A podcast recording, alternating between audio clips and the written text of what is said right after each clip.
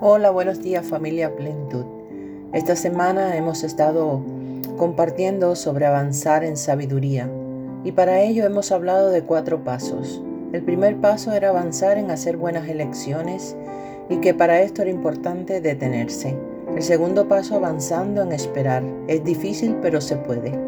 El tercer paso avanza según la Biblia.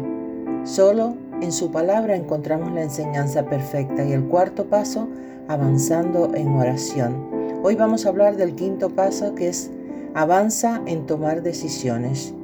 Recordemos estos pasos. ¿Tienes alguna situación en tu vida en estos momentos? Imagino que te hayas detenido, que no hayas metido la pata y todo gracias a que te detuviste. Luego, lo ideal es que también hayas esperado.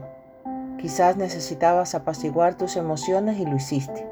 Tal vez necesitabas respirar hondo e incluso relajarte y alejarte del lugar de los hechos y pensar en lo que sucede y cómo debo actuar.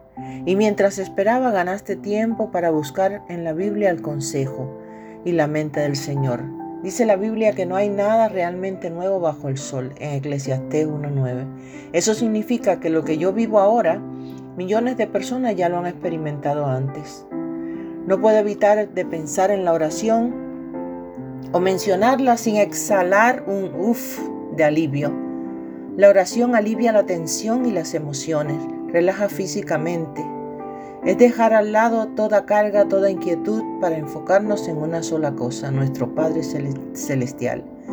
Me encantan estos cuatro pasos porque llaman a la quietud. Son pasos calmados y solo tú puedes tomar y aquietar tu corazón tu mente y tu cuerpo. Las decisiones siempre acarrean consecuencias, pero realmente muchas decisiones que tomamos son más cotidianas, como por ejemplo, ¿cómo, cómo voy a vestir en una boda o en una reunión en la iglesia? Sin embargo, de vez en cuando te hallas frente a algunas decisiones serias que podrían dar un vuelco a tu vida. Pudiera ser elegir con quién casarte, o un cambio de trabajo o cambiar de la ciudad donde vives. Es imposible saber con antelación cómo una decisión crucial que tomas en un día afectará el resto de tu vida. Desearás asegurarte de manejar cada decisión con cuidado y de pedir a Dios sabiduría y dirección frente a algunas decisiones serias que podrían dar un vuelco a la vida. Esperar para tomar una decisión no es siempre malo. A veces tardamos en hacer lo que es correcto, justo, apropiado o edificante, como por ejemplo el pedir perdón. Piensa en la sencilla decisión de leer tu Biblia. Quizás digas, no tengo tiempo para leer la Biblia, entonces no lo haces. Pero en realidad, si fuéramos francos, con nosotros mismos reconoceríamos que en realidad estamos diciendo, decido no leer mi Biblia. Las decisiones tienen solo dos resultados posibles. Las decisiones son buenas o malas, correctas o incorrectas. Y una decisión medianamente mala sigue siendo mala. ¿eh? Las decisiones bien tomadas precisan planificación.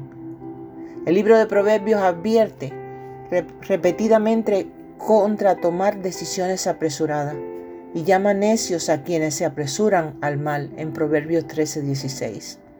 Las decisiones tomadas correctamente te pondrán en el centro de la voluntad de Dios.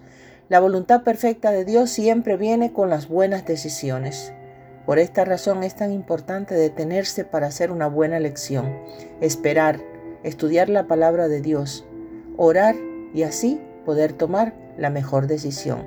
Hoy te animo a considerar cómo ha, ha sido tu actitud y permitirte realizar algunos cambios, tomar algunas decisiones si dedicas un poco de tiempo a meditarlas en oración, entonces podrás tomar tus mejores decisiones. ¿Y hoy qué harás? Es tu decisión. Buen día y buen fin de semana para todos.